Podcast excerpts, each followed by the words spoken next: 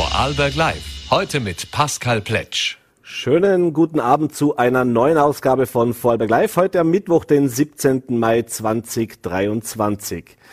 Zum Auftakt unserer heutigen Sendung freue ich mich jetzt sehr im Studio begrüßen zu dürfen, den Bürgermeister der Gemeinde Mäder und seines Zeichens auch Mitglied des Präsidiums des Vorarlberger Gemeindeverbandes, Rainer Siegele.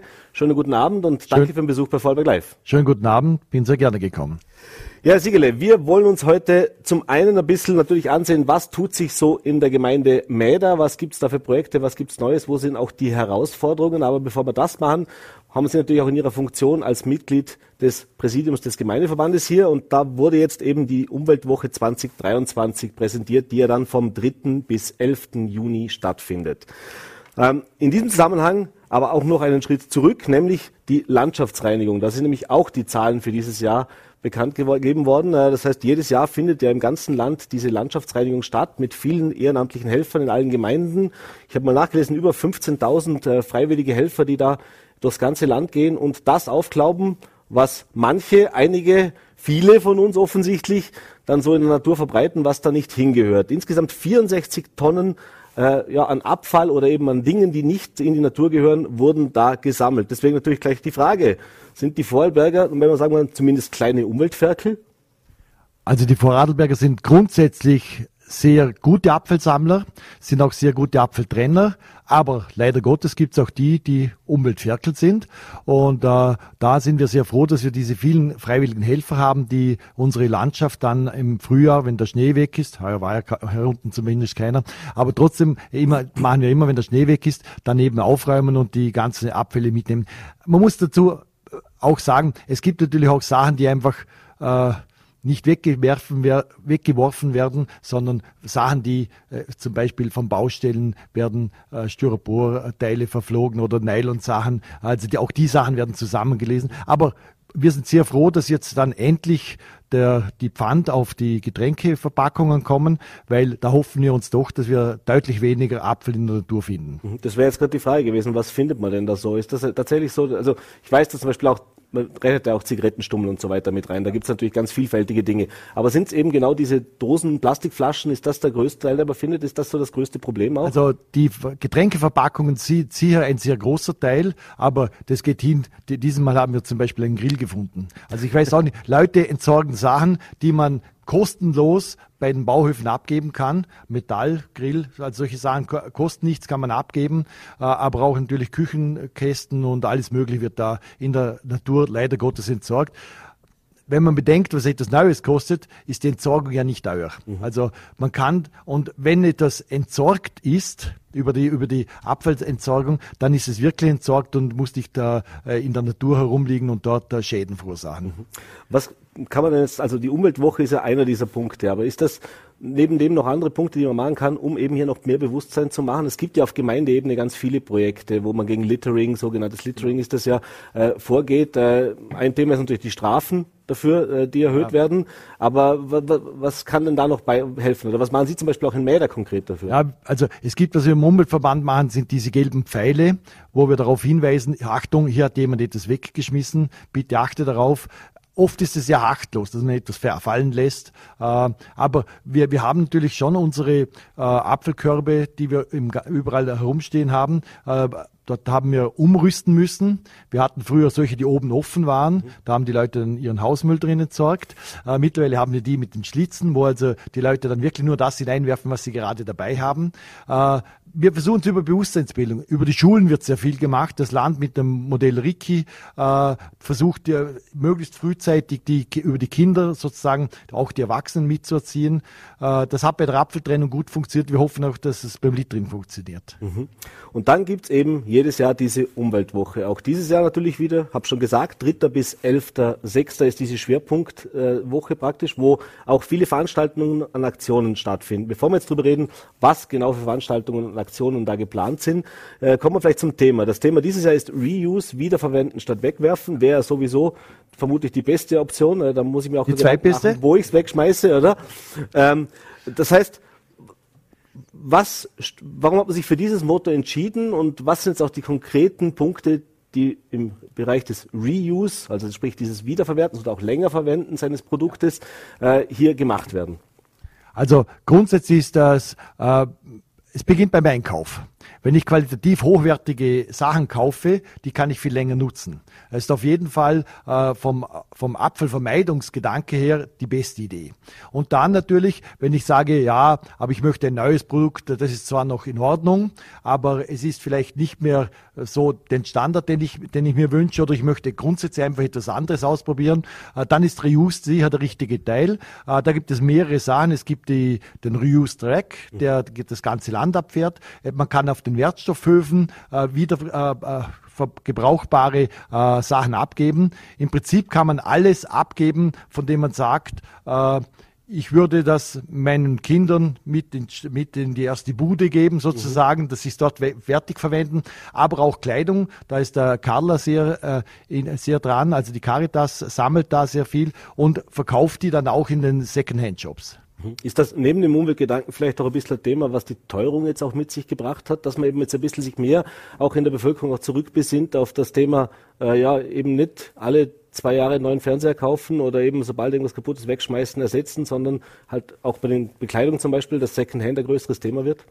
Also bei den Elektrogeräten ist es sicher so, dass man sagt, okay, ich verwende etwas einfach länger. Man hat's in den, man hört es in den Nachrichten, äh, dass äh, Beschlägehersteller äh, Kurzarbeit machen müssen, weil sie weniger Küchen verkaufen, weil die alte Küche halt noch so ist, dass ich sie weiterverwenden kann. Ist vom Apfelgedanke her ja das Gute, wirtschaftlich vielleicht ein Problem, dann für die, die dort arbeiten. Äh, und bei, aber im Bereich Kleidung ist es durchaus Hype geworden, dass man also äh, schöne äh, Sachen, die ein anderer auch schon getragen hat, dann trägt. Mhm. Also das ist durchaus modern und das ist fetzig und äh, lässig und äh, wieso nicht? Mhm. Jetzt habe ich gesehen, es gibt auch ein Video, das Sie dieses Jahr gemacht haben, wo man eben so ein bisschen so die Anleitung in sieben Punkten kriegt für eigene Projekte. Das heißt, Sie ermutigen auch die Menschen draußen, nicht nur, dass sie diese Veranstaltungen und Aktionen nutzen, die jetzt hier offiziell auch angeboten werden, sondern dass man selber auch aktiv wird. Ja, Umwelt V hat überhaupt einen ganz neuen Auftritt bekommen. Das heißt, äh, wir verwenden viel weniger Papier. Wir schaffen, arbeiten mit QR-Codes. Äh, wir sind heuer Dornbirner Marktplatz präsent, äh, wo wir äh, eine Bühne bespielen, die übrigens aus Paletten gemacht ist, die dann wieder verwendet werden können. Also wir achten auch dabei drauf, dass es wirklich gut funktioniert. Und wir, wir lassen sehr viele Leute zu Wort kommen ich möchte das weiterverwenden, weil ich eine besondere Liebe zu einem Gegenstand habe, weil ich bestimmte äh, Gedanken damit verbinde, Erinnerungen damit verbinde oder ich, weil ich einen Traktor geerbt habe, mit dem ich ins Holz gehe und mein eigenes Brennholz mache. Also der, der mittlerweile fast 70 Jahre alt ist. Mhm. Also so, solche Gedanken möchten wir einfach äh, unter die Leute bringen und die Leute ermutigen, äh, qualitätvolle äh, Gegenstände, die sie haben, möglichst lange zu verwenden. Mhm. Jetzt gibt es eine ganze Reihe von Veranstaltungen und äh, Themen, die kann man sich natürlich auch alle ansehen. Die werden auch in den einzelnen Gemeinden natürlich dementsprechend verlautbart. Auch und auf Umwelt V. Genau. Sieht man die natürlich. Genau. Aber was ich jetzt was Neues ist auch, äh, oder zumindest so offensiv habe ich es noch nicht gesehen, diese Verschmelzung zwischen Umwelt und Kultur. Äh, ist auch so ein neuer Ansatz, den Sie jetzt gewählt haben. Das Umweltfestival mit V. Äh, Umweltschutz und Kultur verbinden. Äh, ist das, wie, wie ist es dazu gekommen, beziehungsweise was muss man sich darunter auch vorstellen? Ich würde sagen, das ist ein Ausfluss des, des Zusammengehens des, des Gemeindeverbands und des Umweltgemeindeverbands. Mhm. Die werden ja verschmolzen. Und in diesem Zusammenhang hat es einen Wechsel gegeben beim, äh, beim äh, Betreuer der Umweltwoche. Und der jetzige Betreuer, der neue Betreuer, kommt aus der Kulturszene äh, und hat natürlich einen anderen Blickwinkel mit hineingebracht. Mhm. Äh, das ist sehr spannend, das ist lustig. Äh, ich glaube, dass wir damit auch wieder neue Leute bekommen. Wir haben, die Umweltwoche ist über 20 Jahre alt, hat sehr gut funktioniert funktioniert. Wir haben sehr, sehr viele Mitspieler im, aus den NGOs, aus den Gemeinden, aus den Schulen. Also, wie gesagt, die, die alle irrsinnig gute Arbeit leisten. Und jetzt ist ein, eine neue Idee hineingekommen, ein neuer Drive. Und ich glaube, das ist auch spannend. Und ja, lassen wir die Umweltwoche kommen. Mhm. Das ist auf jeden Fall. Es gibt, wie gesagt, viel zu erleben. Das kann man sich ansehen. Äh, wir werden natürlich dann auch uns das eine oder andere Projekt noch genauer ansehen. Äh, kommen wir jetzt aber vielleicht nach Mäder, beziehungsweise auch in die Gemeindepolitik in erster Linie. Da können wir auch mit der Umwelt eigentlich anfangen. Das ist gerade das Thema. Äh, die, die, die Kosten, äh, die sagen wir jetzt durch Müllentsorgung entstehen, die durch äh, eben auch Littering entstehen, die, die äh, Instandhaltung und so weiter, da wissen wir, das ist in den letzten Jahren gestiegen. Es gibt ja immer wieder Diskussionen, wo wird dann auch der Müll entsorgt. Äh, auch dieses Thema haben wir sehr äh, auch die deutschen Nachbarn sehr beschäftigt, äh, wo der Biomüll zum Beispiel hingefahren wird und wieder herkommt. Äh, welchen wie soll ich sagen, welchen Stellenwert in Ihrer täglichen Arbeit oder in der Arbeit der Gemeinde hat denn eben dieser ganze Umweltschutz, dieses ganze Umweltschutzthema? Reden wir noch nicht vom Energiesparen bitte, weil das möchte ich dann noch separat machen. Aber jetzt einfach dieses ganze Thema Nachhaltigkeit, Umweltschutz äh, und wie hat sich das auch gewandelt in den letzten Jahren? Also wir haben uns die letzten Jahre Nachhaltigkeit auf, auf die Fahnen geschrieben, äh, versuchen dort auch sehr viel zu machen. Das beginnt bei der Reinigung. Äh, wir haben heute gerade in, in Mäder eine Tagung gehabt, nachhaltig reinigen, CO2-frei reinigen, weniger Reinigungsmittel, weniger Chemieeinsatz. Also das beginnt, beginnt dort. Es beginnt aber auch schon beim Bau.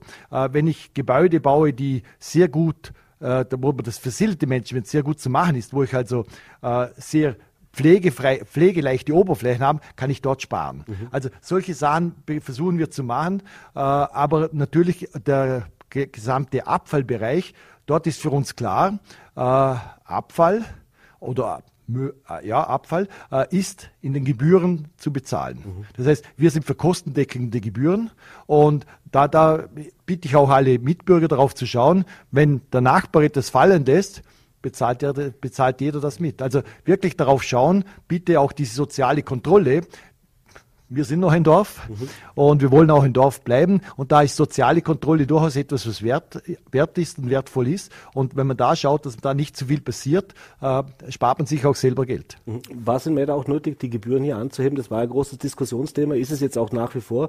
Äh, auch von der Bundesregierung kam ja dieser Ruf von wegen, äh, die Bundesgebühren werden nicht erhöht und jetzt sollten sich doch am besten die Städte und Gemeinden das auch ansehen, dass das nicht gemacht also, wird. Also wir haben glücklicherweise weder die Wasser- noch die Abwassergebühren anheben müssen. Wir haben im Apfelbereich lediglich die Sackpreise etwas angehoben, äh, weil wir dort äh, landesweit bemüht sind, einheitliche Sackpreise zu haben. Äh, es gibt ja bei uns diese Apfelregionen Unterland, Oberland, Bregenzer Wald und äh, da sind wir dran, ähm, wenn ich einen Apfelsack in Dornbirn kaufe, sollte ich ihn auch in Mäder abgeben können. Und daher möchten wir die Sackpreise vereinheitlichen. Also haben wir dort ein bisschen nachgezogen aber in der ganzen Region, um eben hier einheitlich zu werden. Aber sonst konnten wir glücklicherweise unsere Apfel- und äh, sonstigen Gebühren, also Abwasser, Wassergebühren vereinheitlichen, unverändert lassen. Mhm.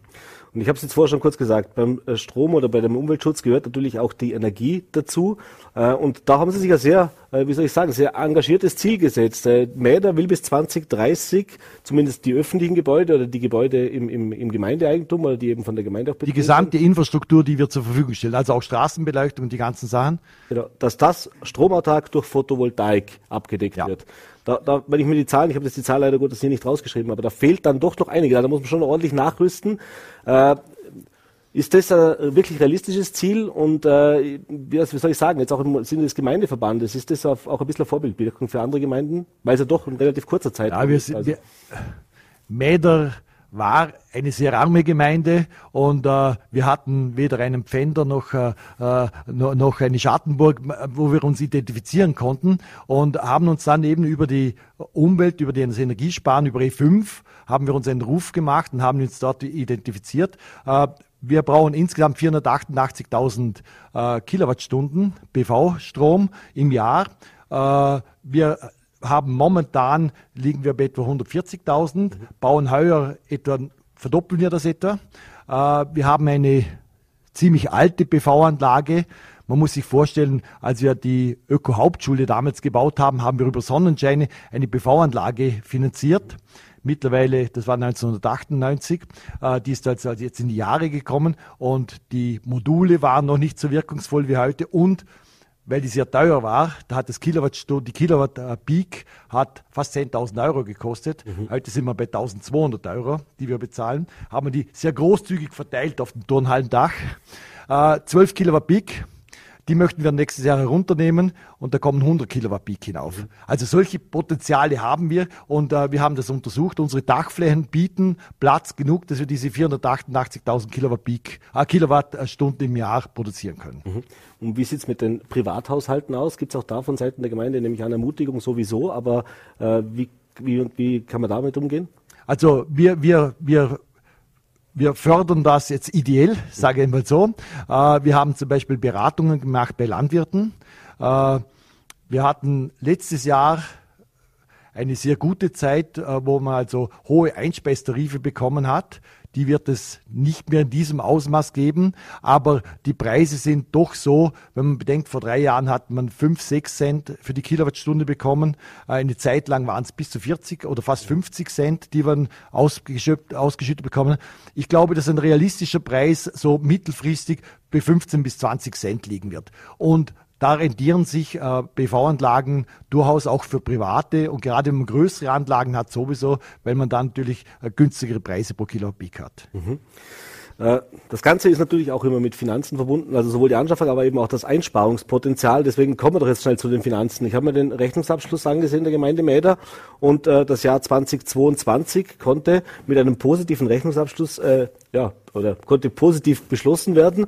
Äh, knapp über 900.000 Euro Überschuss konnten erwirtschaftet werden. Jetzt leben wir in einer Zeit der Teuerung. Äh, wir hatten eben die letzte auch die Energiepreise. Wir haben eine Corona-Pandemie hinter uns. Und wenn man so in die Gemeinden hinaushört, da ist schon sehr viel Sorge und Skepsis auch darüber vorhanden, wie man das jetzt künftig alles stemmen soll. Äh, warum war es dann in Mäder jetzt trotzdem möglich, diesen Überschuss zu machen? Und vor allem, wie ist auch der Ausblick auf dieses Jahr? Also ist das Bürgermeister beruhigt oder hat er da Sorgenfalten? Also der letzte, der 22er Abschluss ist, hat mehrere Gründe, wieso er positiv ist. Bei uns, wir haben einige Projekte nicht umgesetzt, die geplant waren, ist eine Sache. Aber auf der anderen Seite wusste man im Herbst 21 nicht, dass sich das Jahr 22 so gut entwickelt. Mhm. Also die Wirtschaft ist gut gegangen, die Ertragsanteile sind sehr reichlich geflossen, deutlich über dem, was wir budgetiert hatten. Und äh, äh, daher es hat also, sind mehrere positive Effekte zusammengekommen, so, damit der, der positive Abschluss gekommen ist.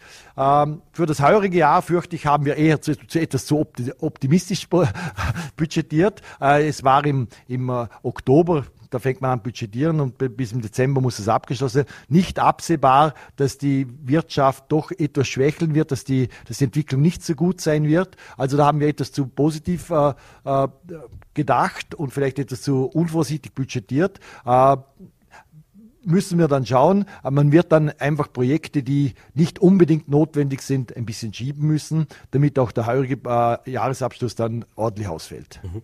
Sie sind ja selbst seit 1993 im Amt in Mäder, also doch schon einiges erlebt, was da passiert ist. Äh, aber wie würden Sie jetzt die aktuelle Situation einschätzen, auch auf, für die Gemeindearbeit, für die Existenzfähigkeit oder Überlebensfähigkeit von Gemeinden, die Zukunftssicherheit, gerade was diese ganzen Themen Teuerung, Energie etc. angeht? Ja, ein Blick in die Zukunft ist, äh, der hat einmal gesagt, ist wie, wie wenn man ein Auto fährt und nur in den Rückspiegel schaut. Also äh, ein bisschen schwierig. Äh, ich mache mir jetzt um unsere Gemeinde keine Sorgen. Wir haben heuer sehr große Investitionen. Wir haben bereits ein Grundstück, also man muss wissen, wir hatten mit der 12 Millionen Euro Budget. Mhm. Wir haben ein Grundstück um 3,7 Millionen bereits gekauft.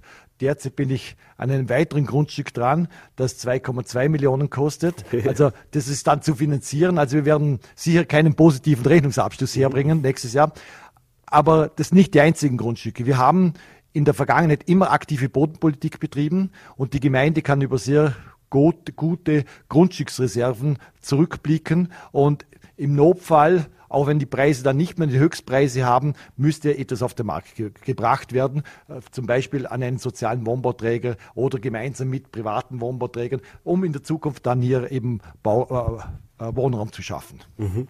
Äh, jetzt sind wir leider schon am Ende der Zeit. Es gäbe natürlich noch viele andere Themen, aber ein Thema müssen wir noch kurz anstimmen. Das ist das Thema Verkehr natürlich. Auch das äh, Thema des Mäder als Grenzort, äh, der natürlich schon seit Jahren auch unter diesem grenzüberschreitenden Verkehr leidet, äh, vermutlich mitverfolgen wird, ist das ganze Thema der S18-Diskussionen, auch dieser möglichen Entlastungsstraßen und so weiter.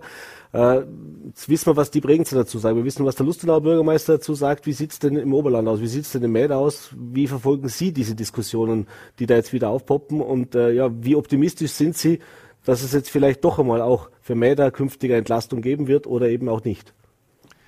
Gut, ich bin gut 60 Jahre alt. Äh, meine Lebensuhr tickt. Äh, ich glaube, wenn ich nicht weit über 100 Jahre alt werde, würde, werden wir die S18 leider nicht erleben. Äh, also ich bin, ich bin seit ja, durchaus Jahrzehnten in die Planung involviert. Mobil im Rheintal ist schon lange gelaufen. Äh, wir wissen, die S18-Diskussion geht mittlerweile, glaube ich, seit 55 Jahren. Also ich bin da nicht sehr optimistisch, dass es eine Lösung, eine, eine Lösung gibt, auch wenn es mir leid tut. Äh, wir haben momentan aktuelle Probleme, äh, die Sanierung der Rheinbrücke in Lustenau. Wir haben etwa gut ein Drittel des Lkw-Verkehrs, den Lust noch hat, so viel fährt auch bei uns über die Grenze. Äh, wir haben natürlich auch eigene Industrie, die zum Teil durch das Wohngebiet fährt. Das macht uns schon Sorgen. Mhm. Wie ist auch der Austausch jetzt von Mäder mit der Gemeinde über der Grenze drüben, weil das ist auch so ein Thema, das immer wieder diskutiert wird. Da sagt man Luster zum Beispiel, die Austausch ist gut, auch vom Land ist gut. Äh, mit dem Bund ist man da nicht so glücklich auf Schweizer also, Seite. Äh, wir sind gemeinsam mit den Schweizer Grenzen in einem Verein organisiert äh, mit den Schweizer Grenzgemeinden im sogenannten Aglo äh. Äh, da, da sind wir dran. Da haben wir an den Schweizer Bund ein gemeinsames Programm eingereicht. In diesem Programm, da geht es darum, wie verbindet man Leben, Arbeiten, Verkehr. Wie bringt man das unter einen Hut? Und äh, im ersten Abschnitt hatten wir äh, die sanfte Mobilität als Schwerpunkt. Äh, die soll dann jetzt ab übernächstem Jahr gefördert werden. Also auch Radinfrastruktur in Vorarlberg wird über Schweizer Bundesmittel mitgefördert. Das ist in einem sehr guten Austausch. Ja, und wir sind auch in einem sehr guten Austausch, was äh, verkehrsmäßig, also den Schwerverkehr und so anbelangt. Aber die Gemeinden sind da im äh, eine, eine Stufe mindestens zu nieder. Selbst Land und Kanton können nicht alles machen, weil natürlich Asfinag und auf der Schweiz das Schweizer Bondon hier sehr viel mitzureden haben. Alles klar. Herr Siegele, sind leider am Ende der Zeit, aber ich bedanke mich für den Besuch im Studio, bedanke mich für die Einblicke. Alles Gute und vor allem morgen einen schönen Feiertag. Danke, herzlichen Dank für die Einladung und schönen Abend. Dankeschön. Und bei uns bleibt es heute politisch in der Sendung. Und ich freue mich jetzt auf meinen zweiten Gast. Jetzt gehen wir ein bisschen weiter noch ins Oberland. Jetzt gehen wir nach Bludenz in die Alpenstadt. Äh, ja, da ging es in den letzten Wochen politisch wieder ein bisschen rund. Äh, da gab es einiges an Diskussionen und Verstimmungen rund um die Bestellung einer neuen Vizebürgermeisterin. Wir haben sowohl den ÖVP-Bürgermeister äh, als auch die neu gewählte ÖVP-Vizebürgermeisterin versucht, in die Sendung zu bekommen. Wir haben sie mehrfach eingeladen. Sie haben uns leider beide abgesagt. Äh, bislang konnten wir hier keinen Termin finden, aber jetzt freue ich mich dafür, umso mehr auch begrüßen zu dürfen, den Clubobahn und Stadtrat der Liste Team Mario Leiter, denn die, die sind diejenigen, die von dieser Veränderung am stärksten betroffen sind.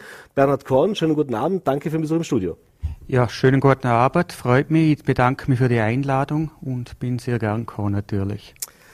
Ja, ich habe es gerade gesagt, es ging durch die Medien. Vor einigen Wochen äh, Ihre Vizebürgermeisterin ähm, Eva Peter hat ihren Rücktritt erklärt, äh, beziehungsweise ist als Vizebürgermeisterin zurückgetreten und dann hieß es, ja, was macht man jetzt? Wer wird ihr nachfolgen? Dann hat natürlich die Liste Timaya Leiter, also ihre Liste sozusagen, einen Ersatzkandidaten gesucht, auch gefunden. Äh, aber was dann passiert ist bei der Abstimmung war folgendes, dass die ÖVP eine eigene Kandidatin aufgestellt hat und mit ihrer Mehrheit im Stadtrat dann knapp mit einer Stimme Überhang äh, das durchbekommen hat. Äh, jetzt war natürlich die Aufregung beim Team Leiter groß. Äh, warum, soll ich mal sagen, war die Verärgerung bei Ihrem Team so groß? Weil man, jetzt kann man sagen, klar, der Posten ist wichtig, aber geht es denn nicht auch um Bludenz? Und eigentlich äh, soll es ja der, soll das Spiel der besten Köpfe sozusagen sein. Es soll natürlich ein Spiel besser Köpfe sein. Es ist, Eva ist, hat ein Kind gekriegt und ist zurückgetreten, weil sie sich für ihr Kind einsetzen möchte. Und wir haben den intern einmal diskutiert und geschaut, wer könnte das Amt übernehmen. Wir haben den lang diskutiert, äh, Mutter Katrin und ich, wo schon jetzt das länger machen, der Stadtrat und Erfahrung hätten. Wir haben aber beide aus terminlicher Gründen gehabt, weil wir beide Kinder haben, dass wir das nicht machen können. Und dann haben wir uns auf die Suche gemacht, was wir sonst machen können. Wir haben ein Team von mehreren jungen, talentierten Köpfen, die das machen könnten. Wir haben uns dann für einen Andreas Fritz Wachter entschieden, der unvoreingenommen ist. Wir haben auch bewusst gesehen, wir setzen einen Kandidat ein, wo noch nirgends verwickt ist, dass man sagen kann, wir strecken die Hand nochmal neu aus dass wir einfach ein neues Zeichen setzen für Bludens, ein Unerfahrener. Der Bürgermeister war ja auch unerfahren, wo er ist. Und sind eigentlich mit dem Kandidat nachher ins Rennen gegangen. Die ÖVP hat gesehen, sie wollen die Macht alleine haben, haben eine Gegenkandidatin aufgestellt. Und schlussendlich ist die Wahl nachher so ausgegangen, dass die Andrea mit der 16 Stimmen der ÖVP gewählt worden ist und wir leider in der Minderheit geblieben sind. Mhm. Ähm, vielleicht dazu erklären, man die Diskussionen beziehungsweise die, die Unstimmigkeiten, sage ich jetzt mal so, das ist ja schon fast also, verständlich, dass die SPÖ und die ÖVP sich hier gerade in Bluns natürlich äh, auch nach den letzten knappen Wahlgängen jetzt nicht unbedingt beste Freunde sind. Aber politisch die Zusammenarbeit, wie würden Sie denn die einschätzen? Hat die jetzt darunter gelitten, auch die zukünftige Zusammenarbeit im Stadtrat, oder kann man sagen, das hat sich vorher schon abgezeichnet, das war vorher schon nicht ganz einfach? Es, es ist, äh, ich, meine, ich bin jetzt 2015 schon in Politik getreten mit Mario damals und die Politik im Bludens war nie ganz einfach, weil wir sind re politisch relativ gleich stark. Die ÖVP hat eine kleine Mehrheit noch. Aber da hat es natürlich immer die, der Konkurrenzkampf gegeben. Ich würde sagen, die sachliche Politik, in, gerade in der Ausschüsse und so, funktioniert trotzdem noch sehr gut. Aber die Wahl mit dem Vizebürgermeister hat jetzt natürlich die Sache nicht vereinfacht, weil ich bin einfach der Meinung, der Wählerwille war, dass wir fast gleich stark sind und dann sollte man eigentlich hoch Bürgermeister, Vizebürgermeister der zweitstärksten Partei gehen. Die, die kleineren Parteien, SPÖ, äh, Grüne und FPÖ, haben sich aus der Wahl mehr oder weniger Husser gehabt. Eine Stimme haben wir mehr gehabt als unsere. Also es war eher eine Tendenz, dass der Vizebürgermeister zu uns kommt, aber dass sie sich da nicht einmischen haben wollen, das äh, war für mich verständlich und darum ist das Ergebnis leider so. Aber es war sicher nicht förderlich, dass die Zusammenarbeit zwischen der großen Partei mehr verstärkt wird durch so eine Aktion. Sie haben ja auch im Anschluss dann in einem Statement gesagt, äh, man wird sich das jetzt überlegen und anschauen und äh, von Seiten des Timalei der SPÖ jetzt eine engere Zusammenarbeit mit den Grünen und der FPÖ suchen, also praktisch diese Oppositionskräfte auch mehr zu bündeln. Das heißt, äh, muss man sich jetzt darauf einstellen, dass es künftig bei Entscheidungen noch mehr Diskussionen geben wird und dass es dann eben unter Umständen eben noch knappere Entscheidungen gibt? Nein, ich meine, wir haben ja immer schon mit allen Parteien gut geredet. Ich finde, das kann man im Blut dazu, ist egal welche Partei das es ist, gibt es überall Köpfe, mit denen wo man gut verhandeln kann und es soll ja eigentlich schon immer um die Sache gehen. Und auch wenn die Grünen oder die FPÖ einen, einen Antrag einbringt, dann ist das immer diskutiert worden. Und ich glaube, dass es in Zukunft da schon auch wieder andere Mehrheiten geben kann, ohne der ÖVP. Also ich glaube, dass die Stadtvertretersitzungen weiterhin spannend blieben und dass da die ein oder andere Überraschung sicher auch geben kann. Das werden wir natürlich auf jeden Fall verfolgen. Äh, kommen wir vielleicht kurz zu, auch zu Ihrem Ressort, dass wir ein bisschen über Bludens auch sprechen, was sich da so tut. Äh, Sie sind zuständig für Kinder, äh, Kleinkinderbetreuung und Bildung äh, in Ihrem Amt als Stadtrat. Das sind natürlich zwei Themen, die äh, ja in jeder Gemeinde diskutiert werden. Äh, Gibt es genügend Kinderbetreuungsplätze? Wie sind die finanziert? Wie sieht es da aus? Ähm, wie sieht es in der Alpenstadt aus? Gibt es da, äh, wie soll ich sagen, gibt es genügend Kinderbetreuungsplätze? Also grundsätzlich ist es ein schwieriges Ressort, weil natürlich die Kinderbetreuung steigt immer weiter an. Wir haben ein neues äh, Bildungs- und Betreuungsgesetz vom Land vorgeschlagen gekriegt, was alle Gemeinden vor Riesenherausforderungen setzt. Es ist schon sehr schlecht gelaufen, meiner Meinung nach, in der Kommunikation, weil das neue Betreuungsgesetz ist im Geheimen in der Landesregierung ausgeschafft worden und die Gemeinden sind vor verlendete Tatsachen gestellt worden. Wir haben es eigentlich bis jetzt immer so gemacht, dass man abgewogen hat, wer braucht einen Betreuungsplatz, gab Berufstätige, wo natürlich angewiesen sind auf eine auf eine Betreuung sind da eigentlich bevorzugt worden, dass die abgesichert sind und ihrem Job nachgehen können. Neu nach dem Betreuungsgesetz dürfen wir das nicht mehr noch abfragen und es ist eigentlich Ab heuer sind die Vierjährigen, ab nächstes Jahr die Dreijährigen und dann geht's weiter zu der Zweijährigen, wo wir verpflichtet sind. Und es geht eigentlich zu Situationen kommen, wo man ein Kind aufnehmen müssen, wo man theoretisch anders betreuen könnte und jemand, wo angewiesen ist, Alleinerziehende, wo am Schaffen ist, wo keine Betreuungspflichten hat, müsste man rauswerfen. Und das sind natürlich Sachen, wo meiner Meinung nach im Landesgesetz nicht bedacht gewesen sind. Mhm. Wir sind aktuell gerade in der Einteilung, Kindergarten-Einteilung haben wir fertig. Da haben wir eigentlich alle untergebracht. Es sind ein paar Dreijährige, wo wir im Kindergarten keinen Platz mehr gekriegt haben. Die dürfen ein Jahr länger in der Kleinkindbetreuung bleiben. Da ist es aber ganz wichtig gewesen, weil bis jetzt ist Kindergarten und Kleinkindbetreuung unterschiedliche Kosten gewesen. Mhm. Und darum haben wir jetzt geschaut, dass die Dreijährigen in der Kleinkindbetreuung gleich viel zahlen wie im Kindergarten, dass es da kein finanzieller Nachteil kommt. Weil ich sage, wenn das Kind da nicht unterkommt, sondern da, dann sollen die Eltern zumindest keinen finanziellen Nachteil haben, weil es, wir wissen nicht, dass im Moment alles sehr viel teurer geworden ist und dass sich Familien schon sehr schwer tun zum, zum alles finanzieren. Und wenn durch solche Sachen noch Nachteile kommen, wäre das einfach, einfach schlecht. Darum haben wir es da eingesetzt, dass wir da zumindest dieselben Preise haben. Und aktuell sind wir dran, um die Kleinkindbetreuung einteilen die Dreijährigen und Zweijährigen werden wir mehr oder weniger alle unterbringen. Wir werden zum Teil Ersatzplätze nicht in der Betreuungseinrichtung, wo sie um möchten, anbieten müssen, aber die sollten wir unterbringen. Bei der Einjährigen wird es noch spannend, wie man da auskommt. Da kann ich noch nicht versprechen, dass wir alle unterbringen. Wie, Wie wird das denn jetzt auch, also man jetzt dieses Jahr ist die Ist-Situation, aber man plant ja auch in die Zukunft, sprich auch Neugestaltung, Neubau, neue Einstellungen etc. Also ist natürlich immer Kostenfrage, ist klar, ist auch budgetäre Frage. Aber, aber gibt es äh, Pläne, wie man sich auch zukunftsfit macht? Denn, wie Sie haben es gesagt, der Bedarf wird vermutlich noch steigen in den nächsten Jahren. Das sind wir natürlich dran. Also wir gehen davon aus, dass der Bedarf sehr stark stieg. Wir haben jetzt das äh, Kinderhaus in Bings schon eröffnet. Da hat man im ersten Jahr gemeint, es ist nicht voll. Mittlerweile ist es übervoll. Wir, haben, wir bringen schon dort nicht mehr alle Kinder unter.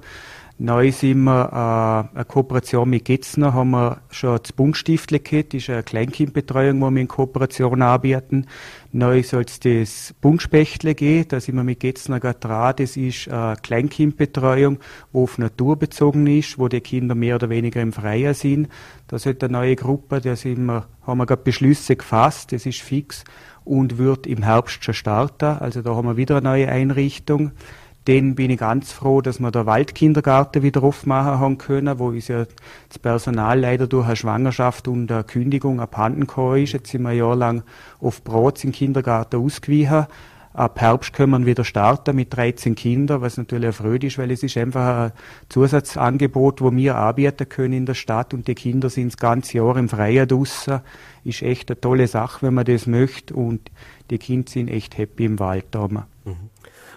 Äh, wenn man jetzt gerade Getzen auch erwähnt, äh, welchen Stellenwert haben eben auch so betriebliche Kindergärten oder auch die Unterstützung und die Zusammenarbeit der Gemeinde mit den Betrieben, dass das noch weiter ausgebaut wird, ist ja auch ein Modell, das sich immer mehr durchsetzt. Also das Modell setzt sich immer mehr durch. Es kommen immer mehr Betriebe auf uns zu. Wir haben ja das schon länger mit ähm, Landeskrankenhaus haben wir, haben wir eine Kooperation mit Plätzen. Mit Getzner haben wir eben das Buntstift, das ist eine komplette Kindereinrichtung, wo sie aufgestellt haben. Mit Jäger haben wir jetzt eine Kooperation noch gemacht.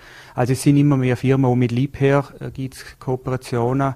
Also da ist schon immer mehr da und auch gemeindeübergreifend. Mit Staller haben wir zum Beispiel in Bings äh, die Kooperation im Kinderhaus. Also das kommt immer mehr und da werden wir sicher auch noch mehr gemeindeübergreifende Kooperationen machen. Mhm. Äh, auch wir sind schon relativ weit der Zeit, aber zwei Themen haben wir natürlich noch. Das eine ist, jetzt kommen wir nochmal zurück zur SPÖ, beziehungsweise auch zu, zum Team Mario Leiter, zur Liste in Bludenz. Äh, der Name sagt Team Mario Leiter. Das war der Spitzenkandidat, auch der, der, wie soll ich sagen, die Figur im Prinzip, die am meisten und nach vorne hinaus natürlich auch diese Liste verkörpert hat. Der hat vor einiger Zeit, äh, wir haben es gewiss, gelesen, eben sein politisches Amt zurückgegeben um sich wieder seiner Arbeit als Polizeikommandant zu widmen.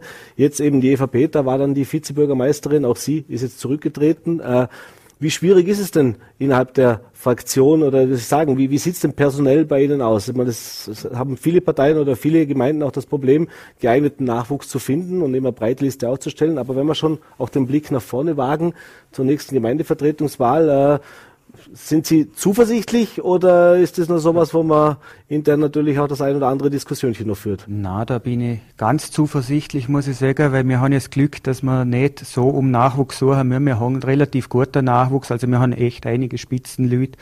Der Mario war natürlich bei der letzten Wahl unser Spitzenkandidat und wir sind zugeschnitten auf ihn im Wahlkampf.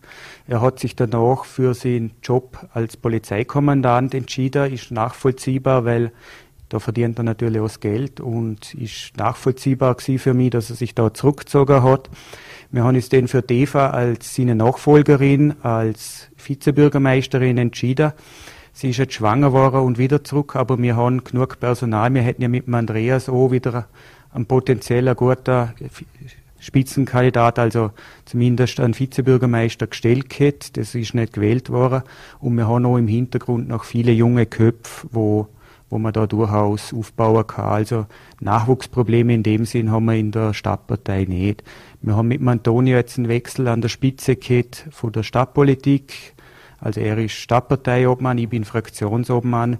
Wir sind eigentlich ein relativ gut aufgestelltes Team und werden uns jetzt mit, mit dem Team, wo wir haben, neu aufstellen und richtig weiter schaffen für Bluderz. Und es geht um die Sache für Bluderz. Und da sind wir gut aufgestellt. Dann hat die Stadtpolitei, äh, Stadtpartei der Landespartei eins voraus, denn dort gibt es sehr wohl diese Personaldiskussion. Und da taucht eben auch eben genau dieser Mario Leiter immer wieder als möglicher Nachfolger oder möglicher neuer Landesparteiobmann auf. Jetzt, wie haben Sie, unabhängig davon, jetzt, ob wir jetzt da schon einen Namen nennen, den, wir vermutlich auch nicht mehr bestätigen werden wie alle anderen SPÖ-Politiker, mit denen wir die letzten Wochen gesprochen haben. Aber wie beurteilen Sie denn diese Situation auch und wie beobachten Sie auch diese Situation? Das ist ja doch ein Thema, das jetzt schon seit zwei Jahren fast äh, die Partei beschäftigt und da kommt man ja auch nicht wirklich zur Ruhe. Ja, wir kommen in der Landespartei auch noch nicht ganz zur Ruhe, wobei die Landesgremien tagen relativ häufig die letzte Zeit und es nähert sich jetzt, dass man ein potenzieller Kandidat küren wird. Wir werden da zuerst in einer Landespartei-Vorstandssitzung designieren und den beim Landesparteitag offiziell wählen. Wobei auch da haben wir den Vorteil, dass wir nicht nur einen Kandidat haben, sondern mehrere potenzielle Kandidaten. Und wo es halt mehrere Kandidaten gibt, muss man auch gewisse Diskussionen führen und schauen, in welche Richtung dass man geht und abwägen, mit welchem Kandidat dass man es macht. Aber wie gesagt, wir sind gut aufgestellt und haben auch da gute Chancen, dass wir da einen Spitzenkandidat wieder aufstellen, wo das in die richtige Richtung läuft. Und es wird nicht mehr allzu lang gehen. So viel traue ich mir sagen. Ich versuche es trotzdem noch auf, auf einen anderen Weg und würde sagen, aber da was dagegen, dass der potenzielle künftige Landesparteiobmann aus Bludenz kommt, haben Sie vermutlich nicht. Na, nachdem ich selber aus Bludenz komme, habe ich natürlich nichts dagegen, wenn der Kandidat oder Kandidatin aus Bludenz kommt. Alles klar. Und dann vielleicht zuletzt noch eben auch die Bundespartei, weil auch da gibt es diese Diskussion aktuell. Ist aber momentan zieht sich bei der SPÖ vom Bund über Land. In der Stadtvertretung haben wir gehört, ist nicht so, aber auch im Bund gibt es eben diese Diskussion äh, rund um diese Mitgliederbefragung. Äh, Frage, haben Sie selber teilgenommen? Und ich habe natürlich selber teilgenommen und man muss das Ganze Positive daraus sagen. Wir haben innerhalb von kürzester Zeit 10.000 neue Mitglieder geworben dadurch. Wir haben drei Spitzenkandidaten, wo jeder seine Stärken hat. Also es hat jeder von den drei Kandidaten gewisse Stärken. Und es sind die Mitglieder befragt worden. Und ich hoffe, dass sich alle Kandidaten nachher daran heben, dass dann nachher Ruhe in der Partei einkehrt und dass alle an einem Strang eigentlich unter dem oder der Kandidatin, wo am meisten Stimmen gekriegt hat, weiter schaffen und dass man da auch Ruhe kann und fürs Land eigentlich weiter schaffen können, weil es gibt viele Themen, wo man sachlich sich hinbringen sollte und da sind die internen Machtkämpfe fehl am Platz. Ich versuche es auch hier. Gibt es von Ihnen ein, ein Outing, welcher dieser drei Kandidaten der Lieblingskandidat vom Herrn Korn wäre? Na, mein Lieblingskandidat würde ich da nicht preisgeben, ich sage, es haben alle drei ihre Stärken und ich kann mit allen drei auch gut und beruhigt in der Partei weiterschaffen. Alles klar. Herr Korn, dann bedanke ich mich für den Besuch im Studio, bedanke mich für den Einblick.